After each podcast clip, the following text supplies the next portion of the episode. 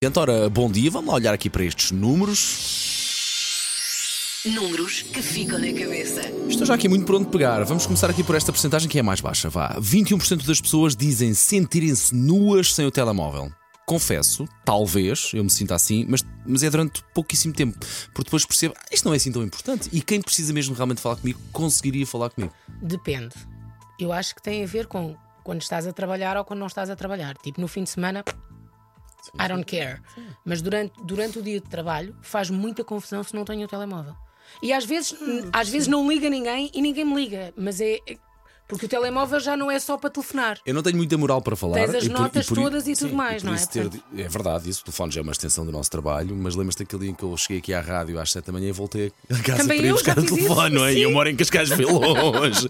mas lá está, eu compreendo, tento não me sentir assim. Depois, adoro esta percentagem porque as minhas pequeninas não estão nela.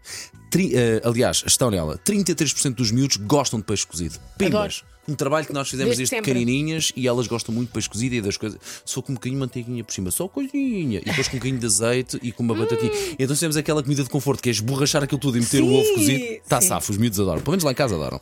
E é maravilhoso. 45% de nós homens usamos perfume todos os dias. Check. Check. Uh, já me atacaram aqui na equipa a dizer que eu marino em perfume, que cheiro demasiado Não, bem. cheiras, cheiras sempre bem. Sabes que o pai, na dúvida, uh, peca por excesso. Mais vale a mais que vale andar a cheirar bem demais do que andar a cheirar mal. Bom, depois, uh, 52% das pessoas gostam de espreitar as redes sociais alheias para poderem comentar e entenda-se. uh, de ser comentários às vezes mais durinhos.